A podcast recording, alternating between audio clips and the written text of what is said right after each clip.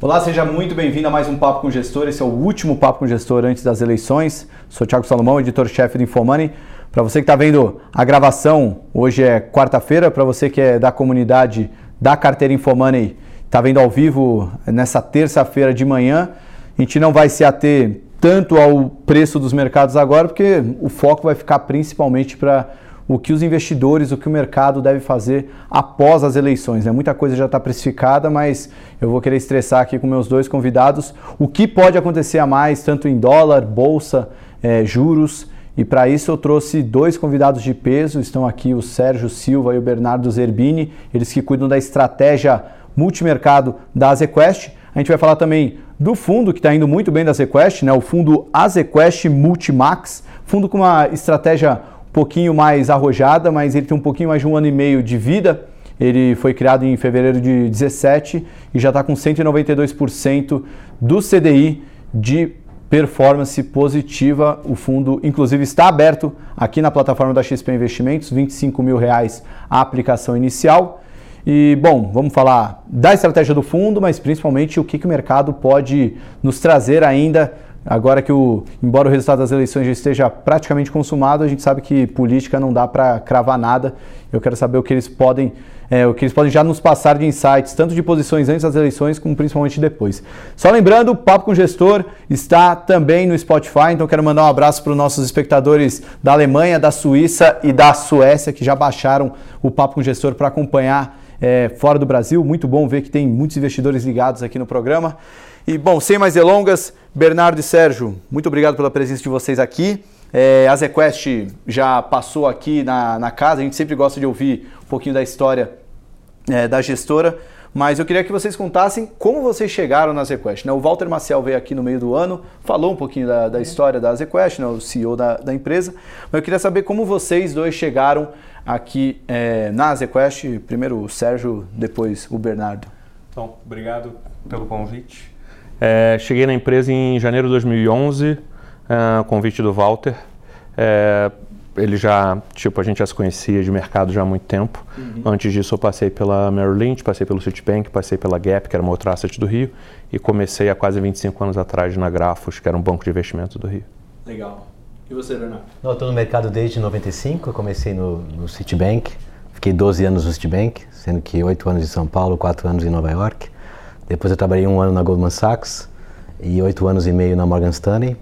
É, e cheguei na ZQuest em fevereiro de 2017. Foi hum. coincidentemente com a, com a abertura do, do Multimax. É, eles me convidaram para ir, o Sérgio, o Silvério e o Walter me convidaram para tocar a área macro junto com, com o Sérgio. E o, o Multimax, ele é uma estratégia que como é que funciona? Ele meio que replica um fundo que já existe, só que com um pouco mais de volatilidade? Como é que é. nasceu o Multimax? Ele, uh, a gente já teve, tipo assim, eu entrei lá em 2011, como eu acabei de falar, em agosto de 2014, é, num bate-papo com o Walter Silveira, eles me ofereceram para tocar a área macro. É, e aí tinha o Azequest Multi, que era um fundo D1, com praticamente a metade de vol uh, desse fundo, a gente tipo, foi fazendo um trabalho que ao longo do tempo foi mostrando bastante consistência de resultado e etc. E a gente viu a necessidade dos clientes também da gente ter um fundo um pouco mais alavancado, uhum. uh, que não fosse D1, que fosse D30 e com uma capacidade grande, quase que, não vou dizer ilimitada, mas uma capacidade bem grande e é para a gente poder explorar outros temas, outros mercados, mercado internacional, uh, bolsa, moeda, juros e assim o fundo foi surgindo, o Bernardo chegou ajudando mais, o time cresceu bastante e a gente está uh, fazendo esse trabalho já, com, como você disse, já com bastante consistência nos últimos 18 meses, um pouco mais de 18 meses que o fundo tem. E lá dentro, como é que é composta a divisão ali da equipe? Assim, quantas pessoas tem e vocês têm alguma especialidade, o mercado que vocês mais olham? Assim? Então, acho que a performance do fundo não é coincidência. acho que ela é um fruto de todo investimento feito em pessoas. Então, como o Sérgio já comentou, em 2014 ele pegou o fundo como responsabilidade. Tinha um economista, o André Miller, está lá até hoje. Depois trouxemos o Marcelo Curveiro do Itaú em 2016. É, trouxemos o Alain Garcia, é, em 2017, veio da Capitalo, e trouxemos a Ana Abraão em 2018, que veio do Santander próprio. Então, são pessoas bastante experientes é, no mercado macro, É, nós não temos divisão de caixinha, claro que cada um tem a sua especialidade, o seu DNA, mas a ideia do fundo é, é um fundo onde 50% do risco é tomado é, de maneira consensual, depois de muito estudo e detalhista das, da, dos cases macro, e os outros 50% dividido entre os gestores para não perder a independência, a individualidade de cada pessoa e liberdade dentro do fundo. Entendi. E mas ali dentro da tem algum mercado que vocês atuam mais? Você no caso se olha mais para câmbio? Não, pra... eu tenho mais experiência de moedas, né? Eu comecei os primeiros 12 anos lá que eu comentei no, no Citibank em moedas, depois eu me tornei um pouco mais macro, mas o meu DNA, né, onde eu aprendi mais coisas, foi na parte de moedas. E você, Sérgio? Ah, mais a parte de renda fixa a vida inteira praticamente. É, mas é o que o Bernardo falou. Eu acho que independente do mercado que a gente se especializa um pouco, um, o mundo tem ficado tão conectado, interligado, que eu acho que o segredo do resultado nesses últimos tempos foi uma discussão bem mais arrojada e com, é o que a gente tem buscado. Né? Esse investimento em pessoas, eu acho que se traduz num ambiente de mais discussão e mais musculatura, que aí depois que a gente traça o cenário, a gente expressar num ativo se torna quase que natural, entendeu? Tipo assim, o negócio é tipo esmiuçar e uh, detalhar ao máximo a, a discussão macroeconômica.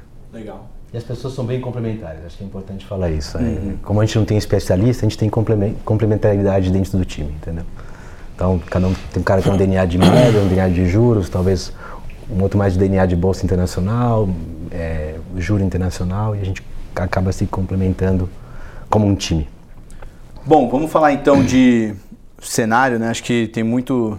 Vou até cronometrar aqui que o senão a gente pode ficar aqui a tarde inteira falando. Eu queria primeiro saber patamares atuais de mercado, o quanto que já está precificado a vitória do, do Bolsonaro, o quanto que o mercado ainda tem alguma, algum, algum ponto preso ali. Atualmente a bolsa está na faixa dos 85 mil, o dólar estava ali na faixa dos 3,70. Ah, o juro futuro caiu bem forte, acho que foi o, o último dos mercados a precificar o é. cenário eleitoral. Como é que vocês estão vendo? O mercado hoje está justo? Está esperando alguma surpresa a mais? Eu acho que, tipo assim, a, a eleição parece bem definida já, né? Tipo assim, o, o, jogo só termina quando acaba, o pessoal costuma brincar. Mas quando a gente olha, é, são quase que 16, 18 milhões de votos de vantagem e a gente está a poucos dias do segundo turno. É, uma reversão parece para a gente lá nas nossas discussões parece muito difícil disso acontecer. Então agora eu acho que a gente parte muito mais para um ponto de uh, novo governo, novas ideias, uh, uma continuidade de um modelo macroeconômico que uh, eu acho que o mercado inteiro vê com bons olhos. Uh, mas a gente tem os riscos de implementação olhando para frente. Tipo assim, a gente não pode deixar de levar em consideração que o Congresso mudou bastante, tanto Câmara quanto Senado. Então, eu acho que são uh, novos personagens nesse novo jogo político e com uma, vou dizer, uma agenda desafiadora, bem desafiadora para os próximos 12 meses. Uh, mercado, eu acredito que vá dar o benefício da dúvida, uh, mas a gente tem que efetivamente uh, ter um encadeamento de, por, por, exemplo, as votações, tipo, o que, que vai ser colocado para votar logo no início, que tipo de é, suporte do Congresso Bolsonaro vai ter, caso ele seja eleito. Ah, eu acho que isso tudo vai fazer com que o mercado vá deslanchando e vá andando, tipo assim, o upside do mercado, caso as ideias do Paulo Guedes sejam implementadas, ou boa parte delas sejam implementadas, o upside do mercado ainda é muito grande. Mas a gente acredita que ainda tem um, uma boa percepção dos ativos. É, acho que a gente está numa fase, que gosto de falar, a fase 2 do rally. Né? A fase 1 um foi o primeiro turno, com uma vitória bastante convincente e com boa margem. A fase 2 é a fase dele concretizando essa vitória e caminhando para montar equipe e, e, e é, materializando o speech econômico, é, como ele vai é, tratar o, o, plano econômico dele. E a fase 3 é a implementação. Então, na nossa cabeça, a fase 2 ainda tem a prestação para vir. Até mesmo porque a gente acredita que o mercado tecnicamente está bastante leve em todos os ativos. É claro que um ativo andou mais que o outro, o cenário externo é bastante importante também, principalmente para moeda e bolsa, acho que o juros é um pouco mais independente, é, mas existe uma, uma, expectativa nossa de que os ativos vão continuar apreciando ao, ao longo dos próximos três meses ainda. Então a gente continua otimista em todos os ativos. Né, eu, eu vou querer saber mais de quanto que eles podem ainda apreciar, mas antes eu quero fazer uma pergunta, vou aproveitar até que o programa é gravado, quem, obviamente quem está vendo na comunidade já está vendo agora ao vivo, mas é, cenário eleitoral, como você falou, só acaba quando termina. E, bom, imprevistos acontecem, já tivemos é, aviões caem o tempo todo, nessa eleição mesmo tivemos um, um atentado envolvendo o Jair Bolsonaro, e vocês como gestores, tomadores de risco que administram dinheiro de terceiros. É, existe alguma posição na carteira nesse momento, pensando, olha, cenário eleitoral está consolidado, mas vai que tem alguma posição ali que protege o, a, a, a carteira de vocês ou nesse momento vocês estão posicionados mais, vamos dizer, direcionalmente ao evento político? A gente tem bastante opcionalidade no livro, então a gente teve um ganho bom depois do primeiro turno, conseguimos expressar o nosso view otimista via opções, tanto no mercado de juros, no mercado de bolsa, no mercado de câmbio. Uhum. Continuamos opcionalizados, isso quer dizer que é, a nossa perda é limitada, mas a gente entrega é, o que a gente ganhou se o cenário não se materializar, né? Certo. Como você falou, tem 1% de chance de não acontecer, né? Uhum. Mas o, o fundo hoje tem uma posição direcional é, via opções. Então isso nos deixa confortável. Ou seja, o upside acaba ficando limitado, mas também a perda você já sabe. O, o upside também não é limitado, não. Ele é limitado, mas é, a perda é mais limitada, né? Sim. Porque a gente aposta que o dólar vai continuar caindo, a gente aposta que a bolsa vai continuar subindo, mas se não acontecer, a gente vai entregar o que a gente ganhou é, e, o, e, né, e o prêmio das opções que a gente tem. Entendi. Além disso, a gente adicionou posições é, direcionais entre o primeiro e o segundo turno é, pequenas. A gente gosta de falar que o Brasil ainda é um trade tático, né? É, é, ele é um, é um otimista tático. Acho uhum. que o uhum. otimista estrutural vem na fase 3, né? Como eu já comentei. Aí acho que você pode ter posições é, maiores é, é, em ativos, em posições mais agressivas, tem opcionalidade. Entendeu? E o que que uma boa bola que se levantou? O que que mudou na carteira do fundo aí do primeiro para o segundo turno? O que que aumentou de posição ou diminuiu? Pode falar. Ah, a gente adicionou risco. A gente adicionou risco em moedas, adicionamos risco em juros, adicionamos risco em bolsa. Então, a gente tinha é, puts de dólar, apostando que o dólar pode ir para 3,60. A gente tinha calls de bolsa, apostando que a bolsa pode ir para 90 mil, 91 mil. Uhum. É, e continuamos com essas opções e aumentamos a parte de derivativos direcional. Né? Então, a gente vendeu um pouco mais de dólar, vendeu um pouco mais de DI, aplicou o DI uhum. e comprou um pouco mais de, de, de, bolsa. Legal. Então a gente adicionou o risco. Tá. É, bom, agora pensando na, naquela a parte mais de é, alvos que os mercados podem atingir, tanto dólar, juros, bolsa. É, você falou de uma apreciação nos próximos três meses, isso obviamente depende muito do que pode ser implementado, nomes a serem anunciados, agenda que pode passar ainda esse ano ou não, enfim. É, vocês trabalham com alguns alvos, eh, por exemplo, mantendo a mesma equipe econômica e tendo um avanço na reforma da Previdência, dólar pode ir para tanto, juros para tanto. É, como é que vocês trabalham isso dentro da estratégia de vocês? Bom, é, eu acho que o que a gente está sempre olhando é tipo assim o, o, desenrolar dos eventos e como as coisas vão acontecendo.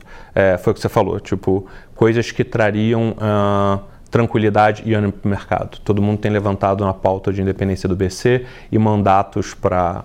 A gente não sabe quais vão ser os nomes, mas isso daria uma segurança muito grande para o mercado caso isso fosse votado em breve. Uhum. É, targets, eu vou deixar daqui a pouco o Bernardo falar um pouco mais de moeda, mas na minha cabeça o que a gente pode estar tá vendo na parte de juros na parte de inflação é efetivamente, tipo assim, a gente tinha um medo de uma desancoragem olhando para frente, se o dólar passasse de 4, 4,20, 4,5, a gente muito provavelmente já tem uma contaminação uh, de, de inflação e tipo assim, uma desancoragem uh, olhando para frente nos próximos 2, 3, 4 anos. E dado que uh, esse Banco Central estava definindo metas de inflação mais baixas para os próximos anos, eu acho que isso podia trazer um pouco de receio para a condução da política monetária. Uhum. Por mais que a gente não tivesse ainda uma economia uh, retomando com uma velocidade muito grande.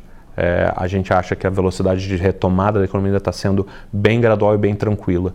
Então, caso a gente tenha uma moeda uh, voltando para 3,5, 3,60, uh, muito provavelmente a gente vai ter uma vai ter uma desinflada desses preços que são muito contaminados pela moeda, pela desvalorização da moeda, e muito provavelmente a gente pode ter o Banco Central não subindo juros ah, ao longo do primeiro semestre do ano que vem. E se as coisas caminharem bem, a gente pode não ter nem alta no próximo ano.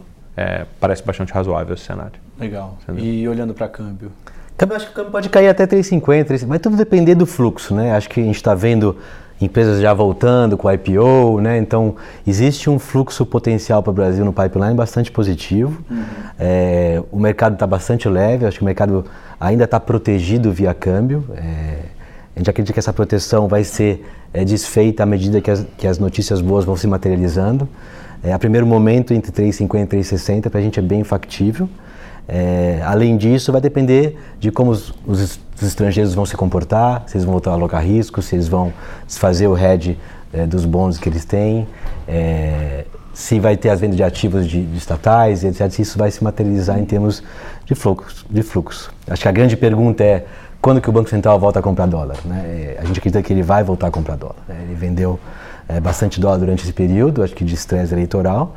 A gente acredita que em 3,50 ele volta a recomprar esse montante que ele tem, em torno de 50 bi para comprar. Então, talvez a velocidade de apreciação é, do câmbio seja menor é, quando o Banco Central voltar e se voltar, né? Esse é o nosso cenário é, se materializar. Claro que o cenário de moedas lá fora é bastante relevante para o Brasil. É, a gente acredita que o Brasil é um trade de overperformance relativa. Né? Se a gente for ver o dólar muito forte lá fora, talvez o cenário de 3,50, 3,60 não se materialize, mas a gente acha que o Brasil é, pode overperformar os outros ativos em torno de 3, 5% ainda é, nos próximos meses. Legal.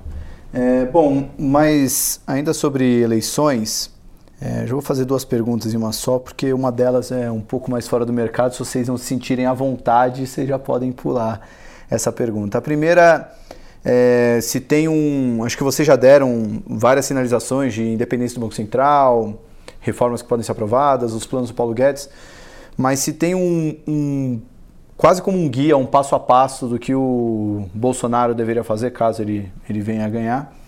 E a segunda pergunta, é, passando para a vida real, né, porque saindo um pouco da vida do mercado financeiro, a gente conversa com muita gente na, na, na vida social mesmo, grupos de WhatsApp, é, colegas de escola e, e muita gente fala do medo que tem do Bolsonaro é, acabar virando um governo extremamente é, quase que uma ditadura, uma volta um governo super autoritário, perda de liberdade. E alguns economistas já têm se manifestado, saiu até um, um manifesto semana passada. Ontem mesmo entrevistei um economista que falou que é importante que essa agenda de reformas passe, mas sem abrir mão da, das conquistas democráticas. Enfim, Há um ruído que não existia em 2014, que a gente pode considerar que, embora não seja um, algo concreto, é um ruído. O quanto para vocês, como gestores de recursos que tomam decisões de investimentos baseado em perspectivas e o que pode acontecer, o quanto todo esse ruído acaba afetando? Afeta em nada? Afeta muito? Só fica lá no radar? O quanto isso pode mudar a tomada de decisão de vocês? Mas como eu disse, a pergunta, vocês podem responder pela, começar pela primeira, que acho que é mais fácil. Pode começar, Bernardo. Que é. Não, acho que é, o Brasil é uma instituição muito forte. Né? A gente não quer ver, é, de, de, qualquer maneira, a gente não quer ver é, é aquela democracia. Né? Eu, praticamente, não acredito que isso vai acontecer. Uhum. Claro que o Bolsonaro teve diversos speeches bastante agressivos com relação a alguns temas, né? É, é, acho que muita coisa foi eleitoreira, muita coisa foi da boca para fora. Acho que o Bolsonaro vai ter um capital político bastante forte à, à medida que ele seja presidente. É, ele vai ter que saber lidar com o Congresso e vai ter que ser um cara um pouco mais comedido. É, é, tem gente que gosta de falar que ele vai ter duas agendas, né? A agenda econômica, que ele vai deixar o Paulo Guedes fazer, e vai ter a agenda é, dele nesses assuntos polêmicos que ele gosta de falar, né? Uhum. É claro que a gente não quer ver o país regredindo e essa regressão pode significar é, é, mudança de posição, mudança de opinião com, com, com relação ao país. É, mas acreditamos que, é, junto com o Congresso, é, é, o Bolsonaro não tem essa capacidade de, de agredir a democracia. Então, eu, eu, não tenho uma visão tão pessimista nesse, nesse sentido. Claro que existem os riscos. principalmente o risco de como ele vai lidar com o insucesso. Né? Acho que essa é a grande pergunta. Como ele vai lidar com pessoas lá dentro é, discordando dele ou pessoas lá dentro é, pedindo coisas que ele não quer, né? que é assim que a política funciona, né? num, num cenário que ele quer desemparelhar o Estado e etc., diminuir os cargos, diminuir os ministérios. E essa é a moeda de troca é, de Brasília. Né? Então, tudo isso vai ser vai ter um nível de ruído bastante elevado uhum. e que a, é, o comportamento dele vai ser bastante importante é, de definir. Mas, em alguma maneira, de alguma maneira, eu acho que mesmo a agenda econômica sendo tocada, se realmente ele começar a ferir é, a democracia ou a ferir a instituição, é, essas coisas vão se comunicar em algum momento. Então, eu deixaria de ter visões construtivas, porque a agenda vai mudar. Sim. E o Congresso não vai, o Congresso vai trabalhar é, é na agenda talvez mais negativa do que positiva se o ruído for é, muito alto. Bom, o Bernardo respondeu é, muito bem. Só acho, se... só acho que a gente tem que. É, é, tipo assim, na minha cabeça tem uma coisa que é curiosa, né? Que é o seguinte: eu acho que, como outsider, é, tiveram vários temas que são muito polêmicos que fizeram com que ele tivesse é, a votação expressiva que ele teve no primeiro turno e muito provavelmente vai ganhar com uma larga vantagem. Eu acho que uh, é uma coisa muito diferente quando você senta na cadeira e que você efetivamente uh, toca o dia a dia e você sente a responsabilidade da cadeira. Eu acho que uh, uma, sei lá, uma proxy que a gente pode ter disso foram de alguns eventos recentes onde o filho dele fez uma declaração infeliz, o Mourão uh, também fez uma outra declaração e o Paulo Guedes também falou alguma coisa de imposto de novo. Uh, ele foi colocando a bola no chão e ele foi uh, adressando as coisas. Uh, eu acho que é um pouco nessa linha do que o Bernardo falou e eu acho que quando senta na cadeira é uma coisa muito diferente. Tipo assim, uhum. tem o peso do cargo, não é... E as instituições são fortes, então por enquanto, está tranquilo. Bom, e a pergunta fácil, então vai ficar mais fácil ainda, né? Se tivesse um, um passo a passo do que o governo Bolsonaro deveria fazer assim que ganhar, né? vocês colocam alguma lista de prioridades? Reforma da Previdência, é, independência do Banco Central, o que, que seria para vocês, como gestores, o que ia brilhar os olhos e falar, nossa, realmente a tese direcional positiva para o Brasil vai dar certo? A prioridade número um é, é a Previdência. Acho que o país tem que endereçar a questão fiscal, que é insustentável no longo prazo, e sem a reforma isso não acontece. Né? A gente tem que cumprir teto de gastos e etc. E, e a reforma é, é tudo. É, a... a... grande pergunta é quanto tempo o mercado vai dar para essa reforma? Né? E, e, e qual é a ordem das coisas? Né? Eu não, eu, não, eu não falo para você que a reforma vai ser antes de tudo que, que a gente conversou, né? Uhum. As sinalizações do Bolsonaro têm sido bastante positivas com relação à eleição do presidente da Câmara, né? com relação à independência do Banco Central. Eu acredito que essas coisas vão vir antes da reforma, obviamente, né? Mas a prioridade número um é a reforma. Acho que à medida que a gente for ver a reforma votada na Câmara, é, qual vai ser a reforma, que ninguém sabe ainda, é, aí podemos ter um view mais estrutural no Brasil.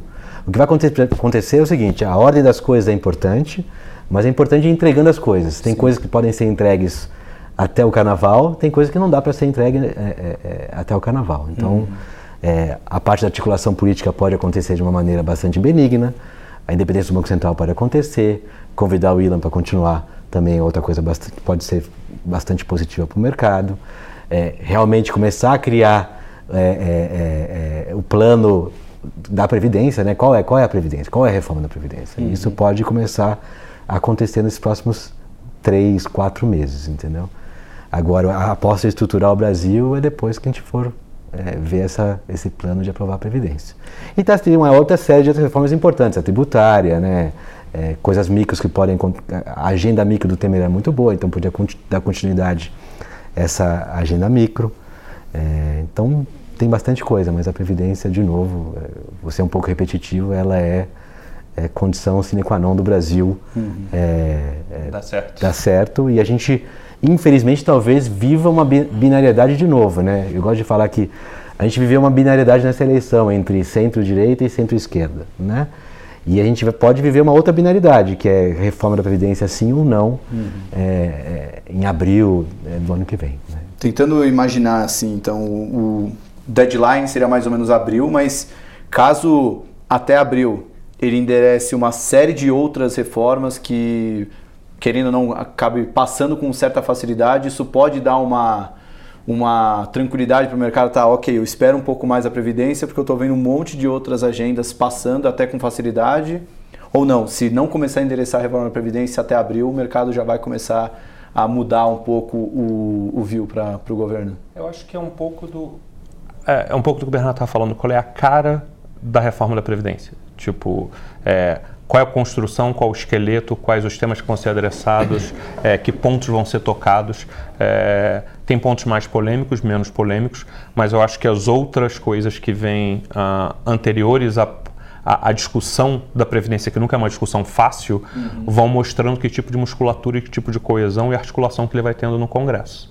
Uh, isso pode deixar o mercado mais calmo ou pode deixar o mercado mais nervoso. Uhum. É, mas eu acredito que uh, boas discussões, o mercado pode até o meio do ano dar o benefício da dúvida.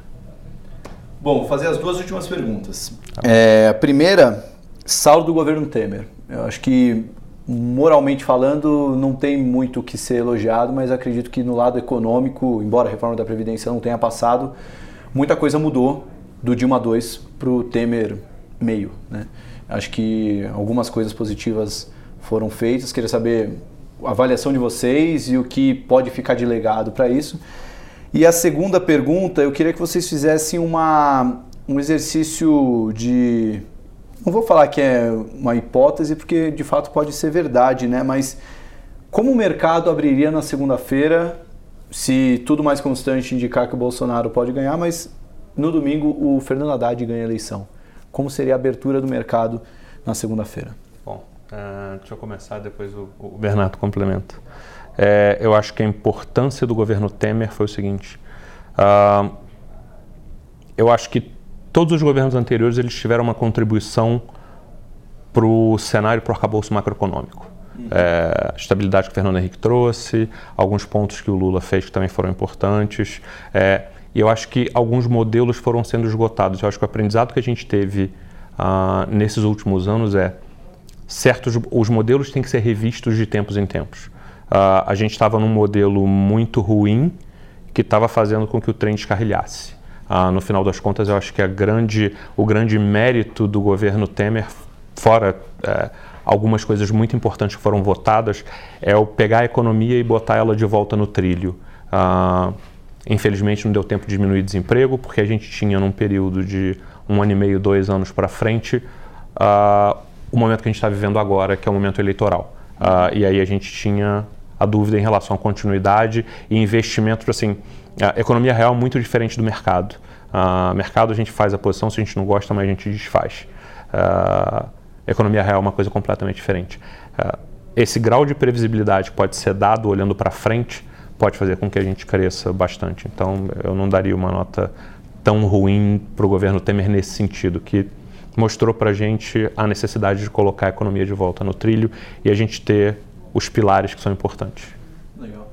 É, acho que eu concordo com o Sérgio. O problema do tema foi a legitimidade, né? Acho que a, a questão moral que você comentou e da legitimidade atrapalhou todo o plano econômico. É, talvez o Brasil era para ter crescido muito mais e, e, não veio, né? A gente teve uma crise política lá em maio de 2007 bastante relevante, no qual inviabilizou a reforma da Previdência e o país parou de novo. Né? Então hoje estamos parados de novo é, com a expectativa de, de reviver, mas acho que o arcabouço estrutural, o Temer é, ajudou bastante na parte macro e micro, né? o próprio Banco Central e etc. Então algumas coisas foram na direção correta, o teto de gastos, e acho que isso é um legado é, bastante positivo que, se complementado com, com novas medidas, é, novas reformas, o Brasil entra num outro eixo macro e microeconômico. Legal. Bom, Com relação à última pergunta, é, é, acho que é, é imensurável. É, acho que é difícil falar o que vai acontecer com o mercado. Com certeza, é, os ativos vão performar bastante mal e, e é, talvez disfuncional em algum momento, porque é, é o que a gente já falou, está 95% no preço, né? Talvez a posição técnica não esteja tão ruim hoje em, em termos das pessoas estarem otimistas, mas é um cenário não esperado e imensurável. Então... É porque pegando do, do ponto máximo, olhando para a bolsa, talvez vocês saibam muito melhor em juros e câmbio, mas pegando do ponto máximo e mínimo de bolsa nesse momento eleitoral, do ponto atual para baixo chegaria a acionar um circuit breaker na bolsa. Tranquilamente. Facilmente. em juros e câmbio também, né? O alta máxima. Facilmente. Seria quase que um Joesley, o movimento parecido com o É, Joesley, né? É porque eu acho que as ideias são muito contrárias a, a- ao que a gente, eu acabei de falar de ah, voltar a economia para os trilhos, entendeu? Acho que são ideias um- de um modelo que está esgotado. Então, é, até não que o PT não fosse capaz de fazer alguma reforma, mas a dúvida que a gente tem é se a reforma que eles ah, estariam se dispondo a fazer o que se proporiam a fazer seriam é, na intensidade que a gente precisa para a gente migrar de um modelo que faliu. Entendeu? Então é, é o que a gente costuma brincar às vezes, né? O mercado que faz a reforma para o governo. Tipo assim, o mercado leva, o mercado vai para um nível de desgaste ou de estresse tão grande, isso não é só aqui, é em qualquer lugar do mundo, que as autoridades monetárias ou o próprio governo são obrigados a tomar medidas para corrigir o rumo do mercado. Então, Eu acho um que é pior disso. que um Joesley. Eu acho que são dois, três Joesleys. É, porque até são quatro Dado que já andou. E não, dado que já andou, né? Sim, também. Bom, gostaria de agradecer Sérgio Silva, Bernardo Zerbini. Muito obrigado aí pela aula e, bom, é, parabéns pela performance do Azequest Multimax. E vamos ver como vai ser essa eleição, né? Espero que o cenário mais positivo para o mercado de fato aconteça, né? Seja quem for o presidente eleito, que a gente tenha uma continuidade positiva, tanto do resultado de vocês como do- dos mercados em geral. Obrigado, viu, gente? Obrigado pelo convite. Bom, espero que vocês tenham gostado de mais uma entrevista Papo com o Gestor. A gente se vê na próxima semana, já com o novo presidente eleito, para falar mais sobre o mercado. Um abraço.